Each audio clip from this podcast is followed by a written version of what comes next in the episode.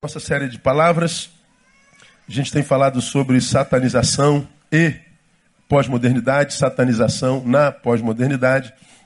Nós estamos em Lucas capítulo 22, verso 3.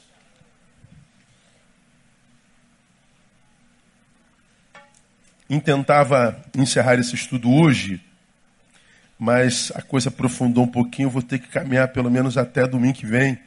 Queria terminar em junho, mas não deu, nós já estamos há três meses nessa série e trabalhando essa, essa palavra satanização na pós e na e pós-modernidade, através de, de Lucas capítulo 22, versículo 3, que fala: Entrou então Satanás em Judas, que tinha por sobrenome Iscariote, que era um dos doze. Satanás entrou no apóstolo. E se ele entra no apóstolo, poderia entrar em mim, em você? Esse é o pressuposto. Bom, passamos a analisar Judas depois dessa satanização e vemos o que essa satanização produziu em Judas e fizemos essa, essa analogia com o tempo presente. Nós aprendemos que, depois de quase três meses estudando, que a, a experiência de Judas revela algumas características, frutos dessa vida ou de uma sociedade satanizada, e o primeiro fruto, o mais contundente, é que essa satanização gera um desinteresse global pelas coisas espirituais. Ah, quando a gente é, porque casa do Espírito Santo, habitado por outro ser que não Espírito Santo, esse outro ser que nos habita, porque não Espírito Santo, tira de nós o interesse pelas coisas do Espírito Santo, afinal, somos outra casa. É óbvio, isso é lógico. Então o desinteresse é global, as coisas de Deus passam a perder valor em nós. É só você olhar para a sociedade e você vê que Deus é um detalhe, não é? E esse desinteresse pelas coisas global ah, vão produzir alguns danos maiores, porque produzem uma desconstrução espiritual nesse que agora é casa de outro ser. E o que, que essa desconstrução faz? Sobretudo, a deformação da visão a nossa forma de enxergar a vida. E nós definimos vida como sendo Deus, o outro, nós mesmos e nossa missão no mundo. Então a visão de Judas sobre Deus, sobre Jesus muda. Ele troca Jesus por 30 moedas. A visão sobre o outro muda, ou seja, Jesus não é mais o Senhor no qual eu me realizo, ele é um produto que eu uso para ter lucro ele é um produto que eu uso para satisfazer minhas necessidades. Ou seja, eu me relaciono com ele não mais por ele, me relaciono com ele por causa de mim. Não é? Isso é notório nos religiosos hoje. Deus não é alguém que a gente ama, é alguém que a gente usa. Deus não é alguém para quem a gente se doa, é alguém de quem se quer extrair alguma coisa. Por isso nossas igrejas estão cheias de doentes, porque ele é Jeová Rafá.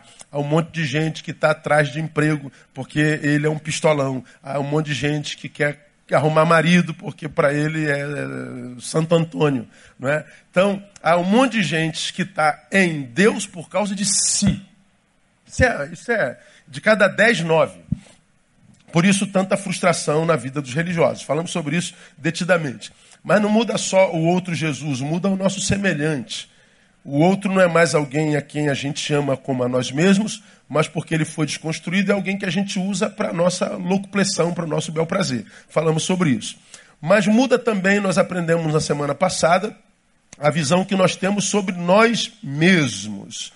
Nós mesmos. Aí nós fomos no outro versículo que eu quero levá-los de novo, que é Romanos capítulo 12, versículo 3. Romanos capítulo 12, verso 3.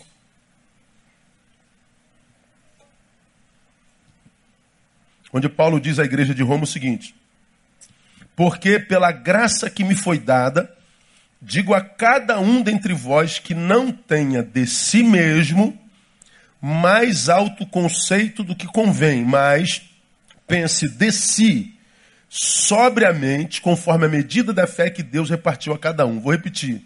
Porque pela graça que me foi dada, digo a cada um, portanto, é um imperativo, é uma ordem, é um mandamento de Deus. Que mandamento é esse? Que cada um dentre vós que não tenha de si mesmo mais alto conceito do que convém, mas que pense de si sobriamente, conforme a medida da fé que Deus repartiu a cada um. Então o que, que Paulo está dizendo aqui? Tenha de si mesmo o conceito mais exato possível. Paulo está dizendo: conheça-se, enxergue-se. O que é que Paulo está dizendo? Você precisa saber-se, você precisa saber quem é. Por que, que eu preciso saber quem eu sou? Para que eu não me transforme naquele que os outros querem que eu seja o tempo inteiro para que eu não seja um produto do inconsciente coletivo das minhas relações, para que eu seja exatamente aquele que eu sou no coração dele, para que eu não seja refém da língua alheia que diz que você é aquilo, você não pode fazer aquilo, você é aquilo outro, você, você não. Aí está todo mundo se metendo na vida de todo mundo. E por que, que todo mundo se mete na vida de todo mundo? Porque não tem nada na própria vida que vale a pena se meter. Quem está resolvido consigo não se mete na vida de ninguém. Pastor, o que, que você acha daquele? Eu não acho nada, cara. A vida é dele, ele tem direito de fazer o que ele quiser. Ah, mas isso não é de Deus. É, mas ele sabe disso, o problema é dele, não tem nada a ver com isso, não. Não tem opinião a dar, porque a vida não é minha. E o que eu conheço dele é em parte, então minha opinião nunca seria verdadeira e completa. Então, mas por que, que a despeito disso, todo mundo se mete na tua vida e você se mete na vida de todo mundo? Porque tem pouca coisa na vida com a qual vale a pena perder tempo. E por que, que não perde tempo consigo? Porque é uma péssima companhia para si mesmo. Então, uma sociedade construída assim é uma sociedade, portanto, construída sobre uma desconstrução. A desconstrução do sujeito que não se conhece constrói a sociedade. Então, o, o indivíduo, que é o alicerce da sociedade, faz da sociedade uma, uma sociedade sem alicerce. Ou seja, com alicerce feito sobre areia. Por isso que ela se destrói o tempo todo. Tudo, tudo que se constrói, destrói. Essa sociedade perdeu a bênção da longevidade. Casamento dura pouco, relação de pai e filho dura pouco, sociedade dura pouco, você fica pouco numa igreja, vive trocando de igreja. Tudo, tudo, é, tudo é, é brevidade, tudo é breve. Nós perdemos a bênção da permanência e da longevidade. Nós precisamos de experiências novas o tempo inteiro. Trocamos de marido, de esposa, de igreja, de trabalho, troca-se de, de, de, de, cabelo, troca-se de, sexo e tudo agora, troca tudo. E a despeito do troca-troca, a infelicidade permanece. Por quê?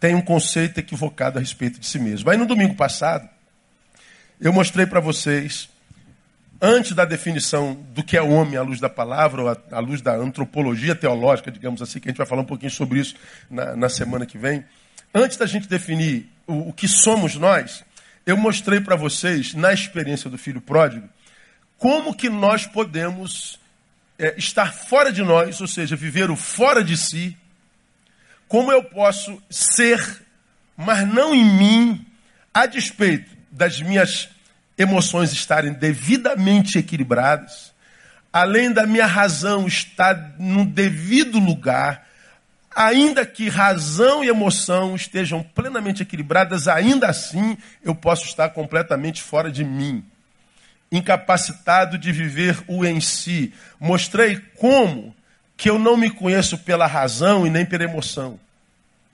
Isso na experiência do filho pródigo. E a gente sabe que está fora da gente a partir dos nossos sensos de valores. Então pega o sermão do domingo passado e ouça, não é? Mas nessa manhã eu quero é, tecer um, uma outra vertente desse, desse versículo, no qual Paulo diz: tenha de si mesmo o mais alto conceito, o, o, o, o conceito mais exato possível, enxergue-se, conheça-se. Por que, que esse imperativo nos é imposto? de fato de verdade. Neil, conheça-se, Neil. Por quê, pai? Eu preciso me conhecer tanto. Vou dar algumas razões para vocês que eu citei no domingo passado, mas não me aprofundei dela. Primeiro, eu preciso me conhecer porque só quem se conhece pode amar-se. Pergunta: pode-se amar um estranho? Eu posso morrer de amores por quem eu não conheço? Não tem como. Eu posso me encantar a priori. Posso achar lindo, posso sentir atração, posso até me apaixonar. Mas, se esse sentimento brotou, essa paixão, esse encanto brotou, isso vai me aproximar da, daquele objeto que produziu isso em mim. Mas à medida que eu vou conhecendo esse objeto, eu vou discernindo que o encanto é furada. E porque eu conheci, eu me afasto dele. Ou porque conheci numa outra vertente, falei, eu posso amar de fato de verdade. E quando esse amor brota e é verdadeiro, ele dura a vida inteira. Precisa ser manutenido porque acaba, porque é finito? Pode. Mas o amor, ele é um fruto que só pode ser desenvolvido no conhecimento. Não se ama o que se não conhece. Bom, isso se dá na relação com a gente mesmo. Se você não sabe quem é, o que é, se você não se conhece, como que você pode viver amor próprio? De onde que você acha que vem essa crise de baixa autoestima que os homens vivem hoje no caminho? De onde você acha que vem essa antipatia por si mesmo? De onde vem esse ódio por si mesmo que faz algumas pessoas se matarem, se tornaram alguém que eles não gostam de ser e que não querem ser e que por causa disso se livram delas? Por quê que essa, essa, esse desapego apego pela vida, esse, essa antipatia pela vida. Minha vida não presta, a vida é ruim, essa vida é desgraçada, essa vida é maldita. Por que, que viver é uma desgraça para alguns? Porque não se conhece. Quando você diz a vida é uma desgraça, você está dizendo Deus é desgraçado, porque quem me criou foi Ele. Não, não é isso que eu estou querendo dizer, não. É, mas está dizendo. Então, se a vida é uma desgraça, ah, você está dizendo Deus é desgraçado? Não, não, não é que eu estou dizendo, eu não acho Deus desgraçado. Bom, então a vida que você vive não é a vida que Deus planejou para você.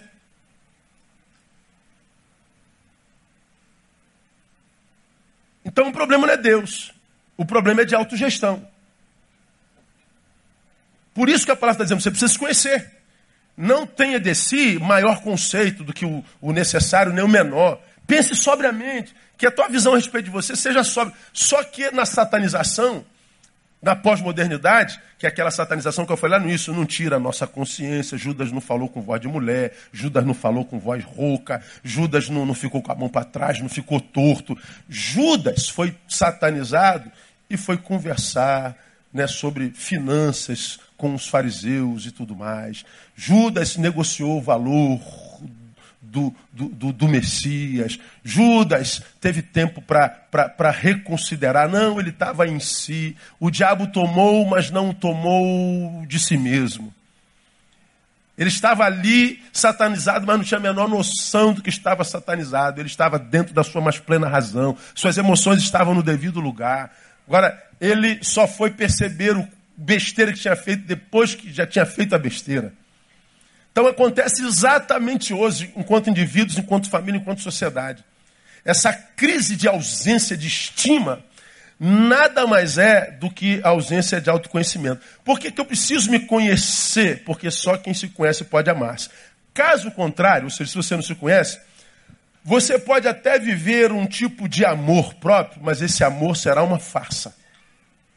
Você ama um ser que apareceu em você, pelo qual você se encantou um pouquinho, mas esse amor não dura. Logo, logo a crise vem. Ontem eu estava falando aos jovens e falando que essa geração, o que ela tem de melhor é a imagem, porque o conteúdo não tem. Pelo Facebook os conhecereis.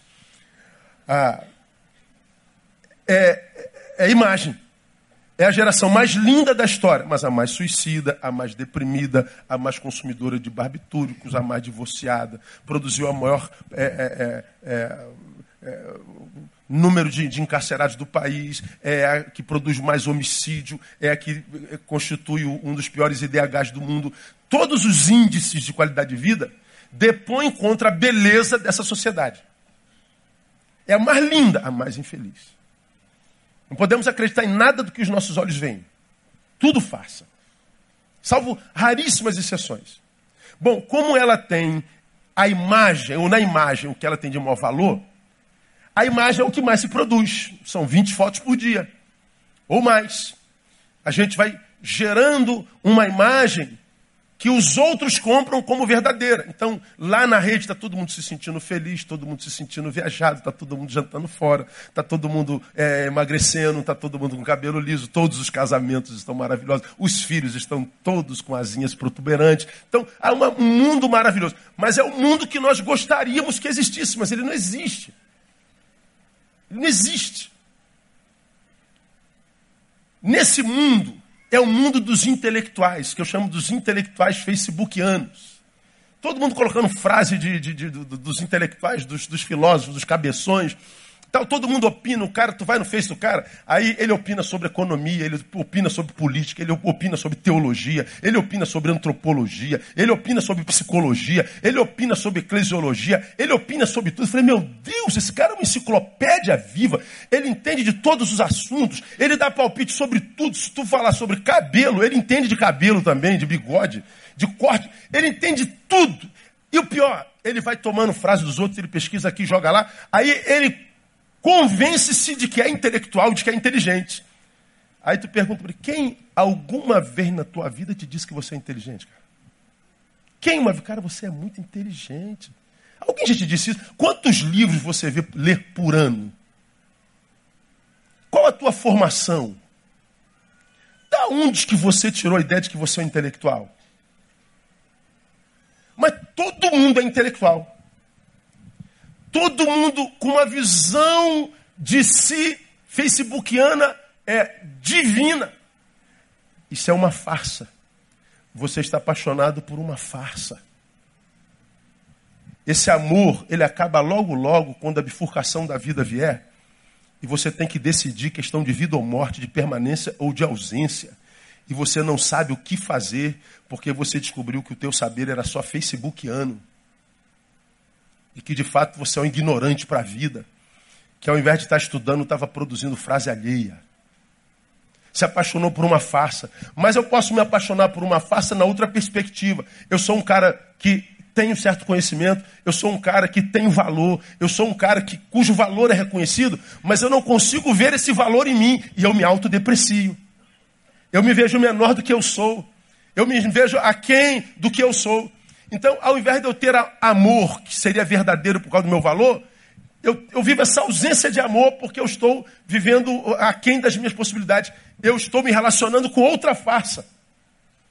Aí o que, que acontece? Se eu não tenho visão correta de mim, eu vou me relacionar com uma farsa. O meu amor, meu sentimento por mim será farsa, principalmente o amor.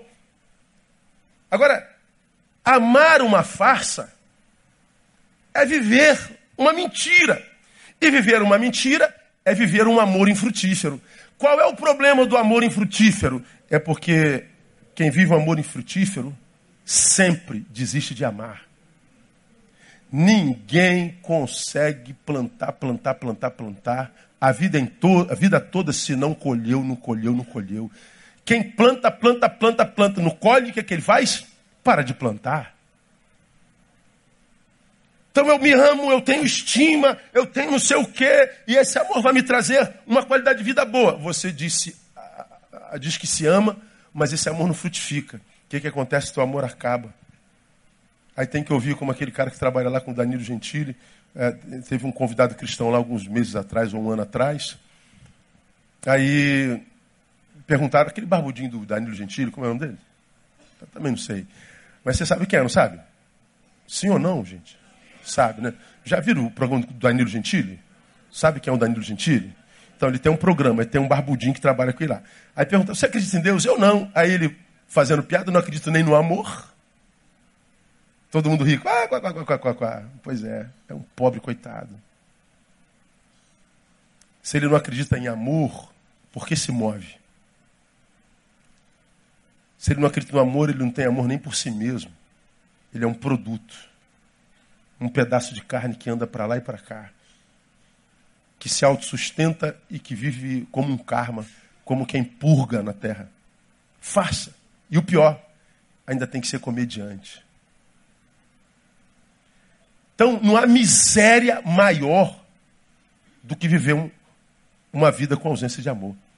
Paulo diz, lá em 2 Coríntios, 1 Coríntios capítulo 13, você já me ouviu falar, que ainda que eu falasse a língua dos anjos dos homens, ainda que eu distribuísse meus bens para o sustento dos pobres, ainda que eu entregasse meu corpo para ser queimado, se não tivesse amor, nada serei. Paulo está dizendo, eu sou a proporção do quanto amo e não a proporção do quanto eu produzo. Não é o que eu faço fora que transforma a minha existência em vida, é o que eu carrego dentro. Se não tiver amor, você pode ser o maior comunicador da história, um comunicador infeliz. Você pode ser o maior filântropo da história, distribuir os teus bens, um filântropo infeliz. Você pode entregar seu corpo a ser queimado. É um Marte infeliz. Porque o que faz da vida a vida é o amor.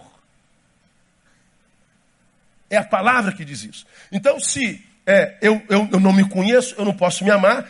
E se me amo, amo uma farsa. Amar uma farsa é viver uma mentira, viver uma mentira é viver um amor frutífero, viver um amor frutífero nos faz desistir de amar. Agora, por que, pensem comigo, é tão difícil viver esse tal de amor próprio? Por quê, irmão? Que nove em cada dez pessoas estão em crise consigo mesmo, não consegue olhar para o espelho e dizer, cara, você é o cara. A, a estima hoje é tão baixa que quando você tem autoestima, soa que você seja uma pessoa soberba. Gostar de si, dizer, cara, eu me amo, cara, eu me curto a beça. Você é metido, cara, você é soberbo. Por quê? Porque a média é tristeza. Daqui a pouco sorrir vai ser pecado. Por quê? Porque todo mundo perdeu o dente. É, é, um, é um negócio sinistro. Aí quando você fala que gosta de si, você quase que se sente culpado. Eu estou sendo soberbo. Não, não, não, é amor próprio. Existem os soberbos, evidentemente. É porque a média é muito baixa. É muito baixa. Por que, que o tal do amor próprio é, é, é, é complicado? Eu explico para vocês, né, o tal do alto amor. Porque o pecado original, gente, lá no Éden, lá atrás, na nossa essência, o que, que ele fez? Ele reprimiu, ele deformou o ser humano verdadeiro, aquele que Deus criou. Deus nos criou assim e o pecado veio e reprimiu isso que Deus criou, gerando em nós um ser criado por Deus contaminado. Entrou um vírus em nós. Uma coisa era nos olharmos no espelho antes do pecado, depois do pecado, ah, agora já tem verruga. Agora tem, sei lá, tem sinal, tem rusga, tem defeito, tem deficiência, tem doença. Depois do pecado, esse, esse, esse ser humano verdadeiro foi reprimido, foi deformado. É, é, o pecado represou no ser humano a sua verdade. Está em nós, mas represado. O, pecado embotou o nosso verdadeiro eu. Lá no Éden. Isso quer dizer que por hereditariedade, o pecado ah, mudou a, a estrutura da nossa verdade. Ela, é, é, é, ela, ela, ela produziu um ser em nós que nos levou para longe do nosso verdadeiro ser. Afastou de nós a facilidade de termos acesso pela consciência a nós mesmos. Ou seja, depois do pecado, nós não temos acesso fácil a nós mesmos. Entre nós e nós mesmos, existem barreiras quase que intransponíveis. Se eu não tenho acesso a mim mesmo, ou seja, a profundidade do meu ser, porque o pecado criou uma crosta, não só entre nós e Deus, mas entre nós e nós mesmos.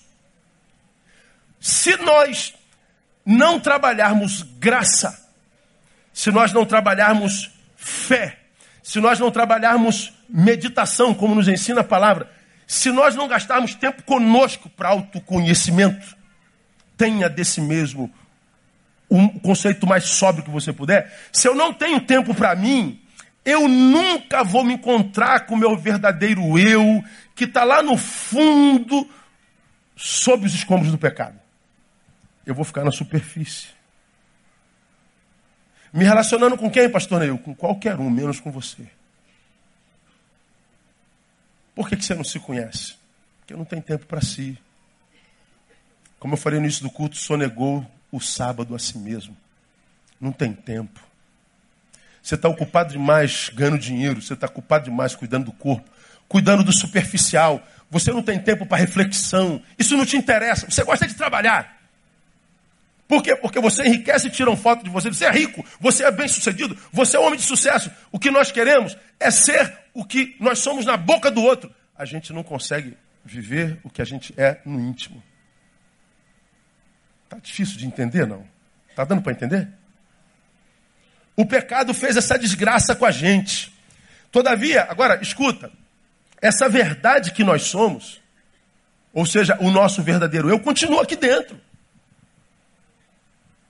Ele está aqui dentro, querendo irromper, querendo se libertar dessa mentira na qual nós nos tornamos sem saber. E que mentira é essa, pastor? É essa que você é e da qual você não gosta. Que você diz que não presta. E por que, que você diz que não presta? Alguém disse que você não prestava, teu pai disse que você não prestava, tua mãe disse que não prestava, você tentou o concurso, não conseguiu, você perdeu o emprego, você lá, aconteceu os, os dissabores da vida, e, e esses dissabores venderam para você uma imagem que não é aquela que Deus criou no início. E por que, que nós abraçamos essa imagem? Porque o que nós somos na essência está lá nos escombros do nosso pecado, que a gente não consegue cavucar, tirar, porque a gente não vive plenitude de reflexão. O que a gente quer é a espiritualidade da sensação.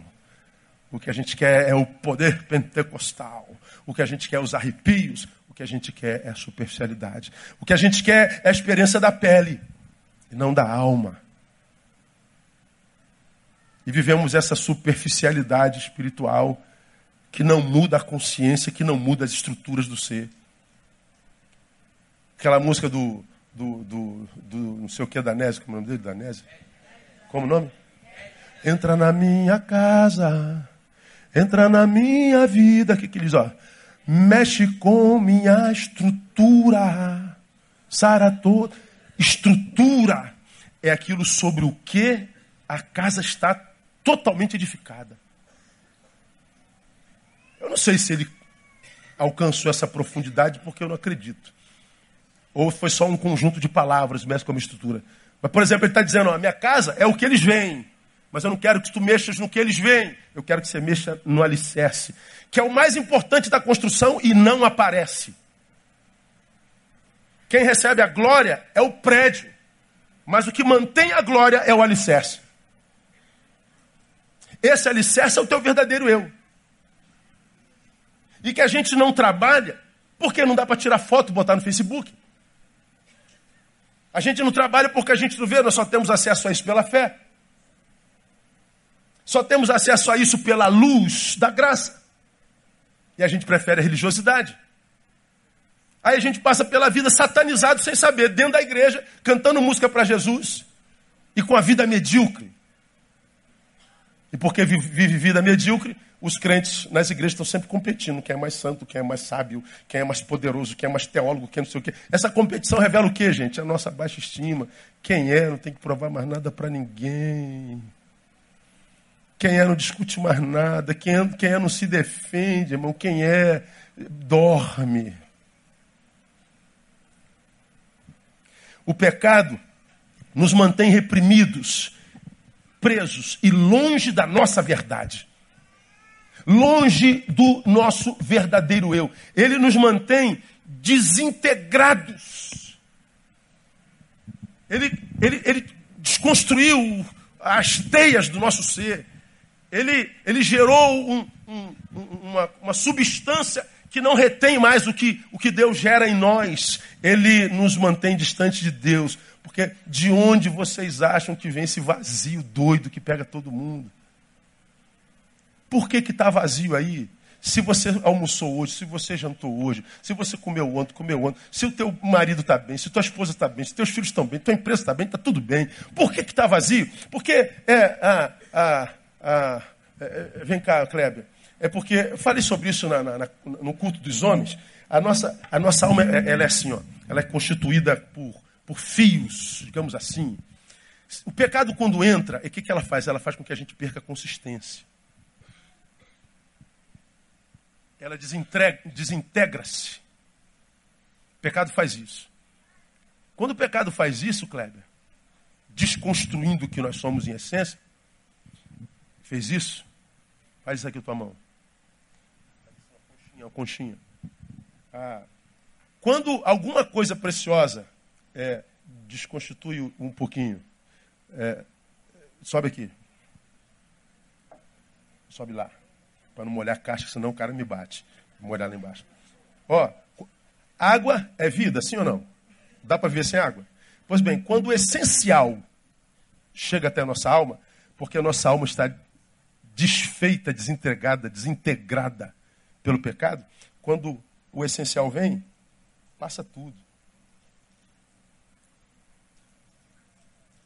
E por mais que venha, não para. Por mais que venha, é para Deus esse aplauso? Então, um aplauso forte. Por mais.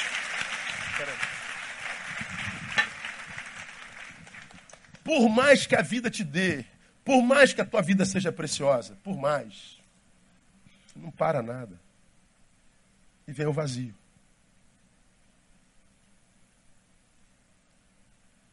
Porque a tua relação não é com o teu verdadeiro eu. É com qualquer coisa que apareceu aí e que você não tem a menor noção de quem seja. Obrigado. Agora, está na Bíblia, não está? Aonde que você ouve isso na Bíblia? Onde que você ouve isso em igreja? Ah, isso é filosofia, pastor. Isso é humanismo. Deixa de ser burro, cara. O Evangelho veio para resgatar a nossa ser humanidade que foi deformada no Éden. Não veio me fazer um anjo, um sobrenatural. Viver o sobrenatural de Deus é viver o natural sobrenaturalmente.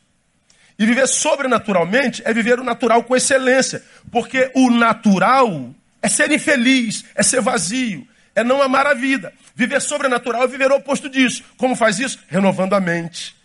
Então é através de reflexão, Romanos capítulo 12. Não é através de liturgia, de culto, de blá blá blá, de reteté.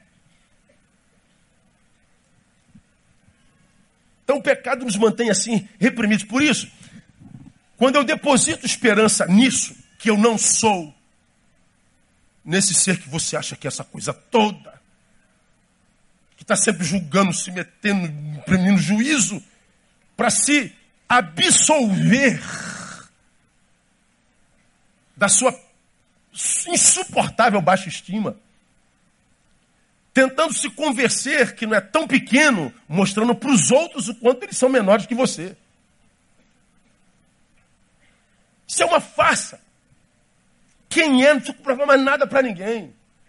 Ele está livre para amar, para ser.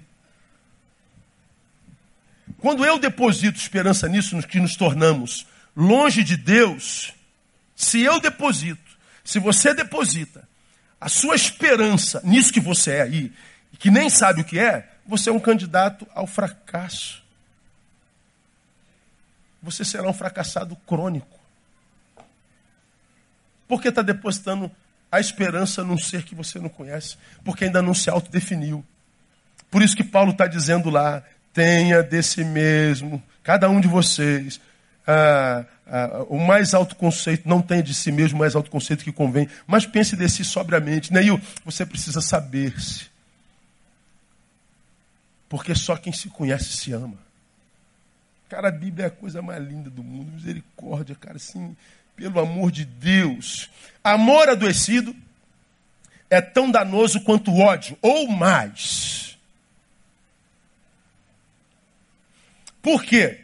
Na verdade, né, eu falei sobre isso ontem também. Hoje, século 21, eu vejo mais gente sofrendo por causa de amor do que por causa de ódio. Dificilmente, pastor, eu estou aqui porque fulano disse que me odeia, fulano disse que, que, que vai botar minha boca na, na, na, boca do sapo, meu nome na boca do sapo, fulano disse que vai fazer um trabalho para mim, vai fazer uma mandinga para mim, pastor, pastor me odeia, a pessoa me odeia, me inveja. Eu, eu não, não encontro pessoas assim hoje, não. Eu encontro pessoas estão sofrendo por amor, que não foi retribuído, não frutificou, que não foi valorizado, que não foi reconhecido. Eu vejo mais gente sofrendo por amor do que por ódio. Por que, que isso é uma realidade? No ódio, o que fere é o quê? A sua produção. E no amor, o que, que fere? A ausência de produção. Eu amo, mas não produzo nesse amor. Você diz que me ama, mas eu não vejo esse amor, eu não toco nesse amor. Eu não vejo na sua postura, no seu trato esse amor. Então, é um amor que é discursivo, mas um amor que não se materializa. É um amor que não se frutifica, que não frutifica, ele não produz nada. A ausência do fruto no amor discurso adoece muito mais do que o ódio. Então, acredite, a ausência de amor próprio tem a ver com a ausência de autoconhecimento. Repita após mim. A ausência de amor próprio tem a ver com a ausência de autoconhecimento. Pois é, porque eu não posso amar o que eu não conheço. Você precisa gastar mais tempo com você. Você precisa voltar a valorizar o, seu, o teu sábado. O que, que você faz quando você não está fazendo nada? Pensa nessa pergunta. O que, que você faz quando não está fazendo nada? É uma boa pergunta, não é? Pois é. O nosso nada precisa ser produtivo. E uma das boas produções é viajar para dentro para tentar fazer com que o teu verdadeiro eu, tua verdadeira identidade rompa de você e acabe com esses farsantes que dominam a tua vida por tantos anos. Guarda essa palavra no teu coração. Então, ausência de autoconhecimento. E mais, eu vou ficar só no primeiro tópico hoje, pelo jeito. Só quem se conhece e se ama. Melhor, só quem se conhece se ama. E só quem se ama pode A. Praticar o ama o teu próximo. Porque a Bíblia diz que eu devo amar o meu próximo como a mim mesmo. Então, qualquer amor, independente em que direção ele vá, pelo meu, meu, meu marido, minha esposa, meu filho, meu cachorro, meu pastor, meu trabalho, meu carro, meu qualquer coisa, qualquer amor que eu digo ter por qualquer coisa, será a posteriori, porque a priori ele deve ser produto do amor que eu tenho por mim mesmo. Você se conhece? Não, então não se ama. Então qualquer amor, em qualquer direção, nunca vai frutificar. Candidato à frustração de novo. Porque o meu amor ao próximo é a proporção do meu amor por mim mesmo. Só quem se ama, ama com amor verdadeiro, produtivo e que, portanto, que guarda nosso ser e alma. Agora, olha a gravidade disso. Só quem se ama pode praticar o ama o teu próximo. O amor ao próximo é o amor que eu vou chamar de amor semente. Porque o amor que é por mim não é semente, ele é meu, ele está aqui. Esse amor que eu tenho por mim vai me fazer semear. O amor semeadura é o amor ao próximo. O amor ao próximo é amor semente. E o que, que Paulo, o que, que a Bíblia fala sobre isso? Tudo que o homem semear, isso também? Quanto do que o homem semear, ele fará? Quanto? Não ouvi?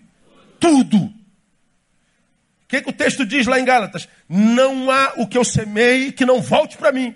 Por que, que há tanta gente que diz amar tantas coisas e o amor não volta?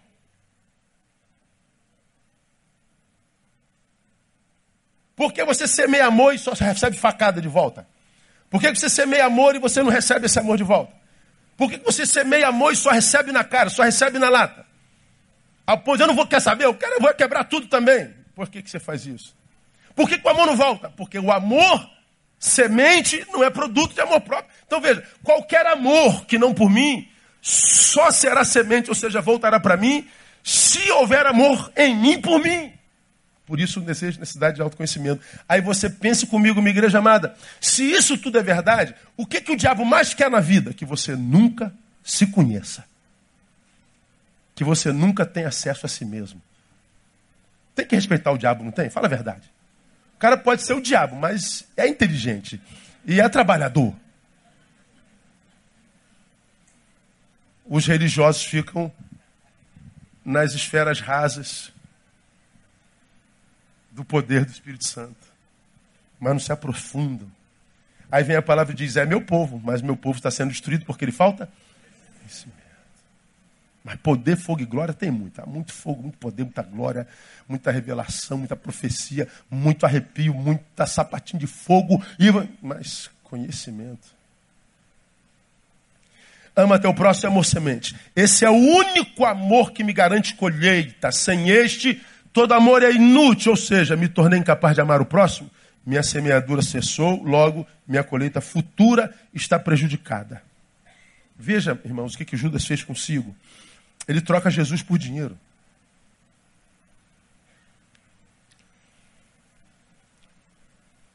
Essa troca, Jesus por dinheiro, nada mais é, não é nada mais, não é nada menos do que a interrupção do fluxo da vida de Deus na vida. O que, que Judas fez quando trocou Jesus por dinheiro? Ele interrompeu o fluxo da vida de Deus na vida dele. E quando o fluxo da vida de Deus foi interrompido na vida dele, ele desiste da vida sem Deus e se mata. Porque quando ele estava em Deus, ele não soube valorizar. Ele foi carnificado, se materializou. Agora, gente, vamos, vamos condenar Judas, não. Porque entre nós, existe um monte de gente que não consegue fechar o salão no domingo para ouvir a palavra, para estudar a palavra, para adorar o Senhor. Você não consegue fechar a tua oficina às sete horas da noite de quarta-feira para vir aprender a palavra, para adorar o Senhor, porque você quer ganhar mais dinheiro. É mais um paciente, é mais um cliente, é mais 50 reais. Pastor, os dias são maus, eu tenho que ganhar dinheiro, tá, tá braba. Aí você ganha um dinheirinho no domingo, o outro você não vem para a igreja mesmo. E você vai sendo desconstruído vai nascendo um outro ser em você com o bolso um pouquinho mais cheio, mas com a alma completamente vazia. Vou compartilhar uma coisa que eu nunca falei com vocês. Alguns anos atrás eu fui convidado. A, tem, como, tem como tirar da internet por dois minutos? Me perdoe, assim, foi bem, bem íntimo, tá, irmão? Então me perdoe. E, a, segue o fluxo. Não se permita satanizar. Vamos, vamos continuar. Quantos de nós Acusamos Judas de vender a Jesus por dinheiro e fazemos a mesma coisa. Você não abre mão de um cliente, de um paciente. Você não abre mão de praia domingo de manhã. Você troca Jesus por qualquer coisa. As crises vêm, você não sabe por que elas vêm, porque você não consegue se formar no ser. A sua identidade espiritual, identidade espiritual não é gerada porque você está longe dele. O troca por qualquer coisa, por qualquer prazerzinho e prazeres temporários. Não tem responsabilidade com as coisas de Deus. Trata Deus como mendigo, dá a Ele o resto do que, do que, do que você tem, os, a sobra do tempo, a sobra do dinheiro, a sobra das forças, e quer que Ele trate como princesa e como príncipe. Precisamos respeitar a inteligência de Deus. Isso acontece muito em crentes velhos. Tem alguns crentes velhos na igreja que o cara já acha que sabe tudo. Então ele não participa mais de escola, ele não participa, não ouve mais palavra, ele, tudo que ele fala, ele, ele, ele reflete com a, Nunca estudou teologia na vida dele, mas ele se acha tão tão, e só não compara esse tão tão que ele é com a qualidade de vida social que ele vive. Não deu certo em lugar nenhum na vida, mas na igreja ele se acha tão tão. Faça! Autossabotagem, ausência de conhecimento. Então, só quem se conhece se ama e só quem se ama pode praticar amo o teu próximo. E por que, que eu preciso amar o meu próximo? Porque esse é o único amor semente que existe. Ele vai voltar para mim. Se não volta, eu estou amando errado. Então eu preciso refletir. Eu preciso ter amor próprio e ressignificar a minha vida. Só quem se conhece se ama e só quem se ama, segundo, experimenta de fato o amor do Pai. Eu estou falando experimentar, não estou falando saber o amor do Pai. Todo mundo sabe que Ele ama, todo mundo sabe que Ele amou, todo mundo sabe que Ele é isso, todo mundo sabe. Eu experimento. Todo mundo sabe que, que, que como já me falar aqui, que esse fio aqui tem poder e dá choque se você botar a mão. Eu sei disso. Mas já ganhou um choque na vida? Uma coisa é eu saber que o fio tem poder para dar choque, outra coisa é dar choque. Já falei sobre isso aqui. E quando você tem experiência, você não precisa saber ah, os desígnios do choque. O que, que é choque? Eu não sei por que, que dá choque. É, pergunta o engenheiro elétrico, ele vai te dizer o que, que é o choque, porque nasce não sei aonde, não sei o que lá, não sei o que, sei lá. Eu não sei nada disso, eu só sei que dá choque, eu conheço esse negócio. Explique, eu não explico, mas sei. A única forma de experimentar de fato o amor do Pai, estou falando de experiência, aquele que tem os meus mandamentos e os guarda, esse é o que me ama. E qual é o bom disso? Aquele que me ama será amado pelo meu Pai. Ele está dizendo: quem é que vai ser amado pelo meu Pai? Aquele que tem os meus mandamentos e os guarda. Então você quer provar o teu amor por Deus? Não é em culto, não é em campanha das sete semanas do poder, do óleo milagroso, do sabonete com as. É, é, é não sei o que de Jesus Cristo. Não é com sal da vitória plena. Não é passando pelo portal de ouro. Não é, é, é falando língua. Não, é aquele que tem os meus mandamentos e os guarda. Esse experimentará o amor do Pai. Por que, que experimentará o amor do Pai? Porque quando a gente conhece a palavra, a gente se conhece. E quando a gente se conhece, então a gente vai conhecer o amor do Pai. Porque o amor do Pai não é derramado sobre uma farsa na qual nós nos tornamos. Só no autoconhecimento. Não há experiência no amor do Pai para ignorante. O meu povo é destruído porque lhe falta conhecimento, meu povo é destruído porque é ignorante. Ele não consegue experimentar o Pai, o Pai não consegue abençoar a mentira. Então só experimento quando eu conheço o Pai. Então escuta, irmãos, o que me faz experimentar o amor do Pai não é reunião do fogo pentecostal. O que me faz experimentar o amor do Pai não é a campanha do poder, não é a reuniãozinha do reteté. Só experimento o amor do Pai quando pratico amor, produto de amor próprio. Que me faz amar-me de tal forma que não me permite passar pela vida sem a palavra do Pai. O resto é conversa fiada. Então o que, é que nós aprendemos? Só quem se ama, só quem se conhece pode amar-se. Mas tem uma outra vertente. Só quem conhece, quem se conhece consegue negar-se. Olha que coisa interessante. Eu me conheço, me amo. Eu me conheço, me nego.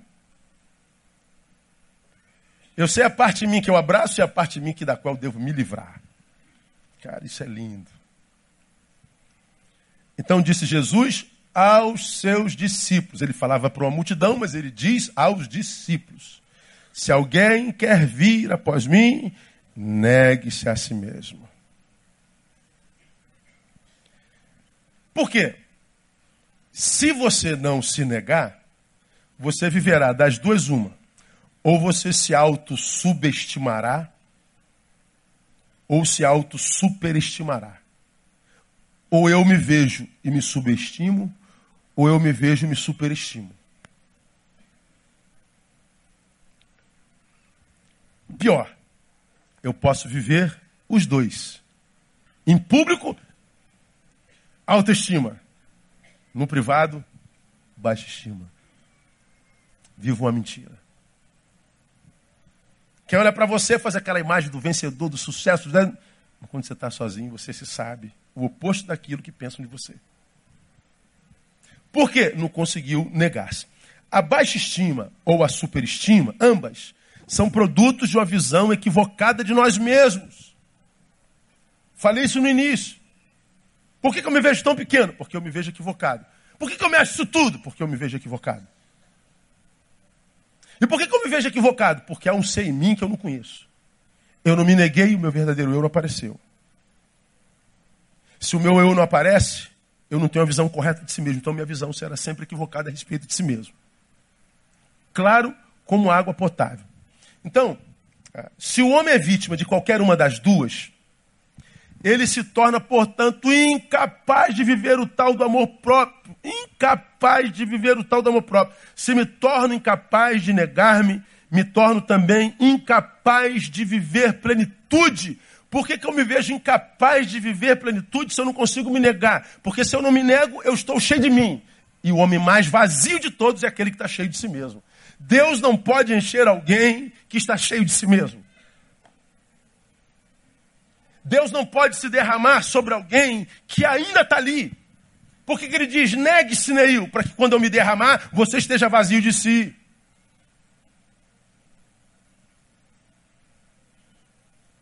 Eu não posso me derramar sobre alguém que está cheio de si. E por várias razões, entre tantas razões, Porque ele não divide a sua glória com outro. Se você se glorifica, se jacta, se ensoberbeceu, ele está dizendo: Eu não vou dividir minha glória contigo, meu filho. Você quer se adorar, adore-se. Mas não conte comigo.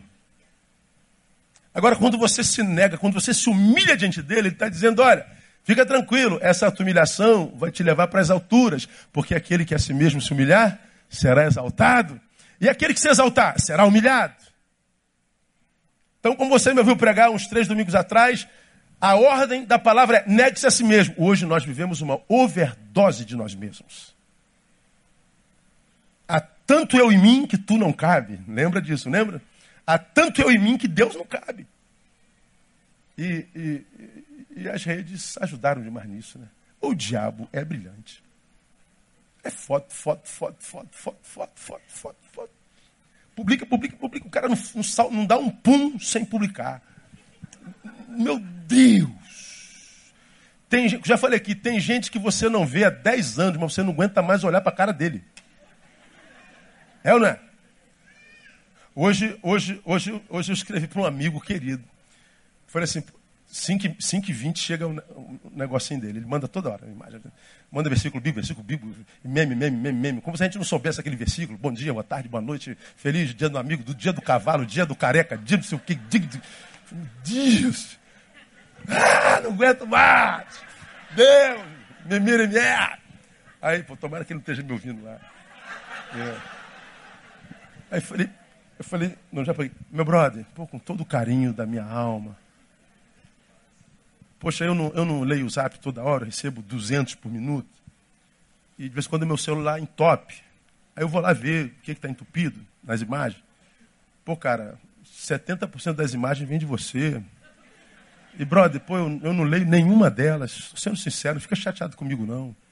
Pô, me tira da listinha aí, do, da paradinha. Mantém meu número aí, mas por emergência, se precisar de mim, você é meu brother. Pastor, né? Meu brother, pastor também é chato, irmão. Aí, você é meu brother. Aí ele falou, é Jeová, é Jeová. Versão feminina do Jeová. Né? É, é.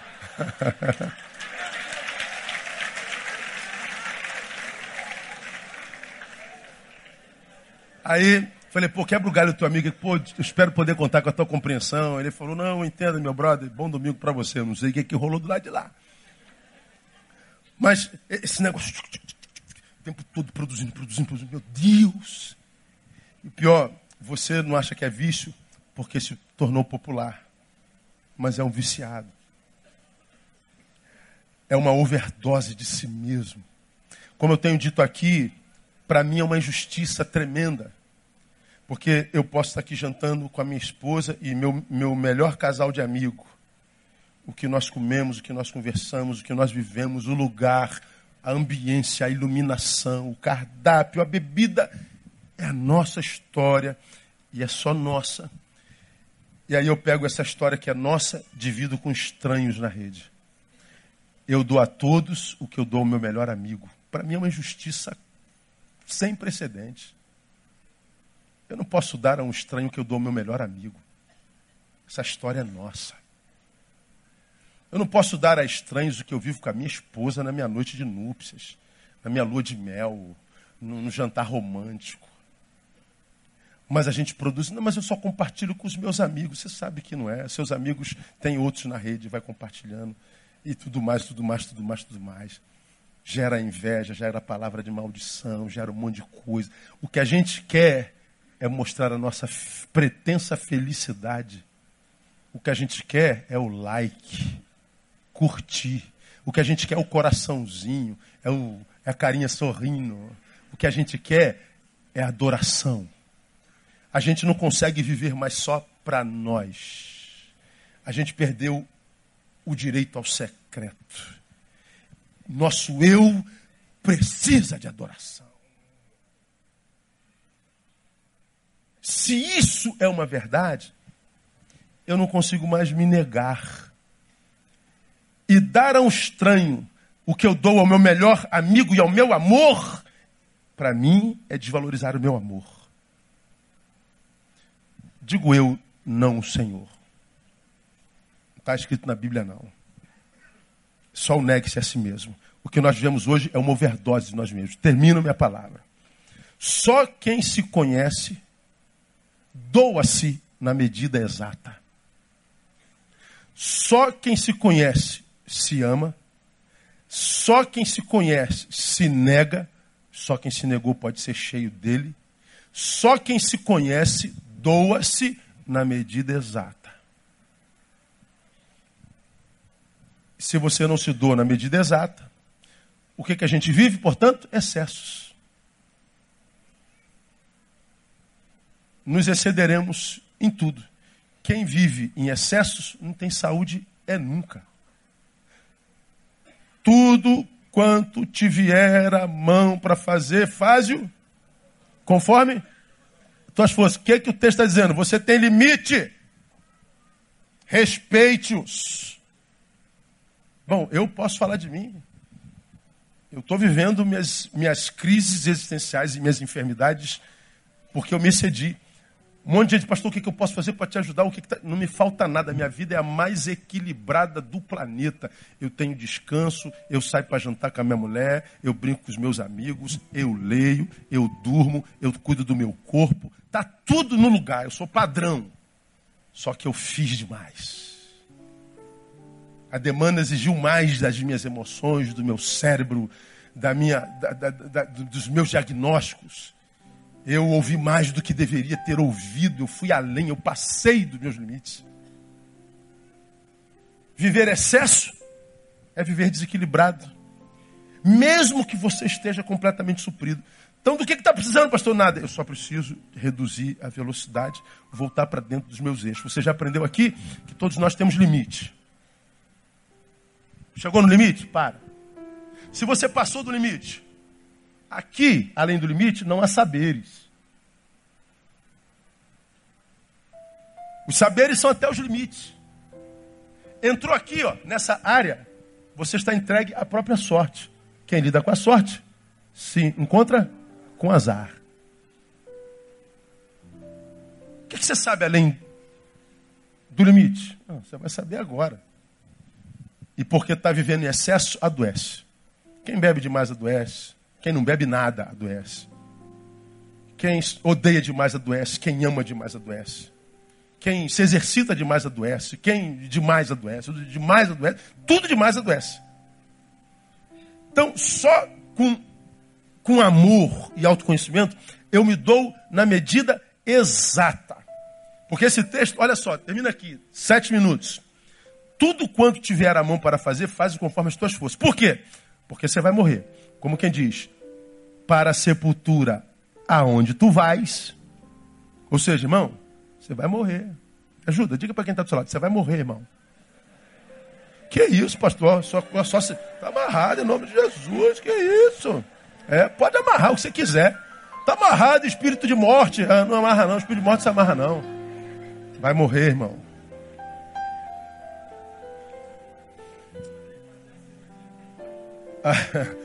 Agora você vê que aqui é triste?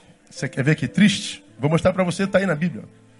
A sepultura por onde tu vais, não há obra, nem projeto, nem conhecimento e nem sabedoria alguma.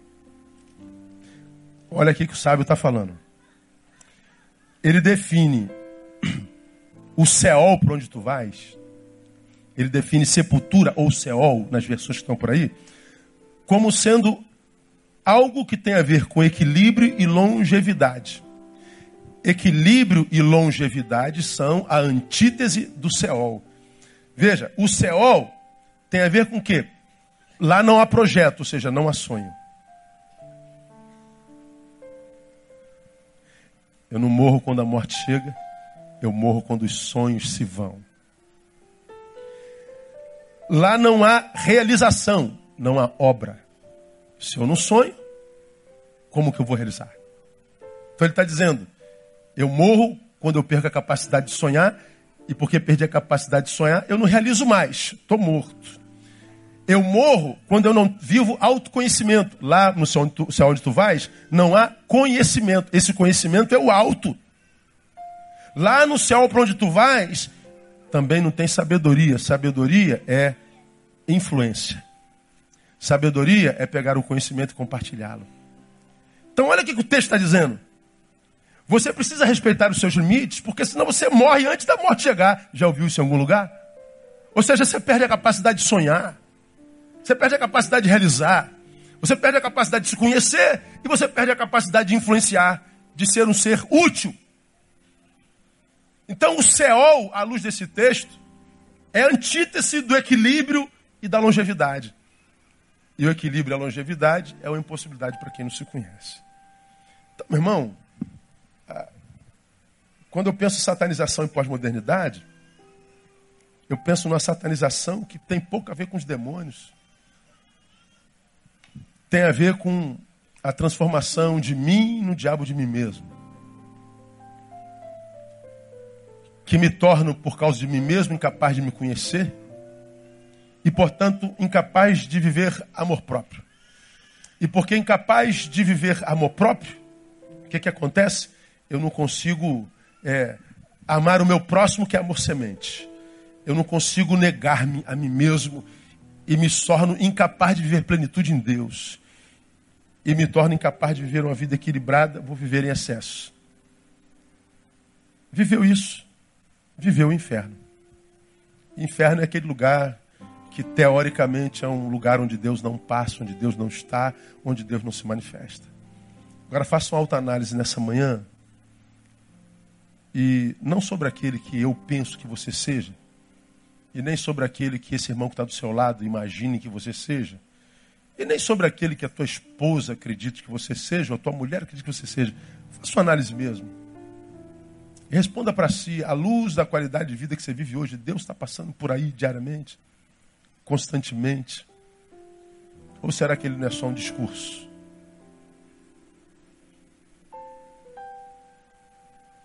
Não sei. Só quero fazê-los pensar. Porque se o que você sente por você não passa por amor, e amor próprio não tem a ver com não entrar em crise. Ó, crise é meu nome. Ah, tivemos um bate-papo na juventude ontem, depois que acabou, o Tiago pensou, pastor, depois a gente vai falar, queria sobre sua crise de fé, Crise, o senhor teve crise de fé? Eu falei, eu crise de fé, eu sou a crise ambulante. Você quer saber o que é crise? Olha para mim. Ah, é crise, mas crise de toda ordem. Eu, eu, eu, eu, tenho vontade de chegar no céu. E falou assim, Deus, posso fazer umas perguntas agora? Eu nunca entendi, que eu queimei milhares de neurônios, mas não via, de, não tinha jeito de entender esse negócio. Só, por misericórdia, senhor pode me abençoar aqui? Perguntas que vou te contar. E por que, que a ausência das respostas não me rouba a fé? É porque ele é, deu fé exatamente para isso, para caminhar no lugar onde não há certezas. Eu não entendo isso, então eu não creio. Mas se você entende, não precisa crer, está entendido. A fé é exatamente a capacidade de andar por terrenos invisíveis, inexplicáveis, ir além da razão. Não tente entender a fé Agora, se eu entendesse Deus, Deus seria no máximo do meu tamanho. Eu entendi. E se Deus fosse do meu tamanho, eu não queria esse Deus de jeito nenhum. Se Deus fosse explicável, eu abandonaria na mesma hora e ia procurar um outro Deus para servir. Porque é um Deus que se explica, não pode ser Deus. E como vocês já me viram falar aqui mil vezes, tem um monte de ações malignas, do mal, que eu acho que Deus deveria se manifestar e Deus não se manifesta, eu não entendo o silêncio de Deus, como é que pode? Ele não está vendo, ele não faz, meu Deus do céu, por que o senhor não faz? Eu não entendo um monte de coisa. Mas, sobretudo, eu não entendo como é que Deus pode amar um cara como eu, que duvida o tempo inteiro, que reclama o tempo inteiro, que agradece tão pouco, que questiona o tempo inteiro. Como é que Deus pode amar um cara como eu? Às vezes eu olho para o espelho e me odeio. Às vezes eu acordo, eu queria não ter acordado. Já passou por isso? E Deus diz: acordou porque eu te amo e tem projetos para você nesse dia. Eu amo você com amor eterno. E não há nada que você possa fazer ou deixar de fazer para eu te amar menos. Eu não entendo esse amor. Só um Deus grande como ele para amar um ser pequeno como nós, como você me tem ouvido falar. Então, nossas crises quase todas são opcionais. A ausência de autoconhecimento. Quem tem entendimento, entenda. Quem tem ouvidos, ouça o que o Espírito diz à igreja nessa manhã. Vamos aplaudi-lo. Vamos embora. Vamos ficar em pé. Essa semana, entra lá no Facebook, ouve essa mensagem de novo. Reflita de novo, mastiga, porque ela não foi meia, muita informação hoje, né? Então, ah, medita de novo e ouva, ouça de novo, ouça de novo. Se você puder ouvir da semana passada, melhor. Domingo que vem eu volto. E vamos, de uma vez por todas, tentar definir o que nós somos. O que é o homem? O que é que nós somos, afinal de contas, não é? Então, vou, vou tentar, dentro da minha parca condição, tentar mostrar na palavra o que é o homem. Vamos ver se vale a pena ser ou não. Né? Os, os que se entregaram dizem que não vale a pena ver. Os que se mataram disseram que não vale a pena ser. Os que vale a pena, não sei. Vamos ver o que a Bíblia diz sobre a gente. Vou tentar trazer o um negócio mais clarificado possível para que o mais simples entenda, o mais o menos estudado entenda que seja mais popular possível, que você possa entender, para você ver como ser é uma bênção, como viver é um privilégio. E a gente sente isso geralmente quando a gente perde alguém muito querido. Quando a gente chora a morte de um ser amado, na verdade a gente não chora a morte do ser amado. A gente não chora porque ele morreu, a gente chora porque ele não pode mais viver. Quando a gente chora, a gente está dizendo a vida é tão preciosa e não viver é um desperdício. Então a gente está dizendo, a gente ama a vida e nem sabe disso.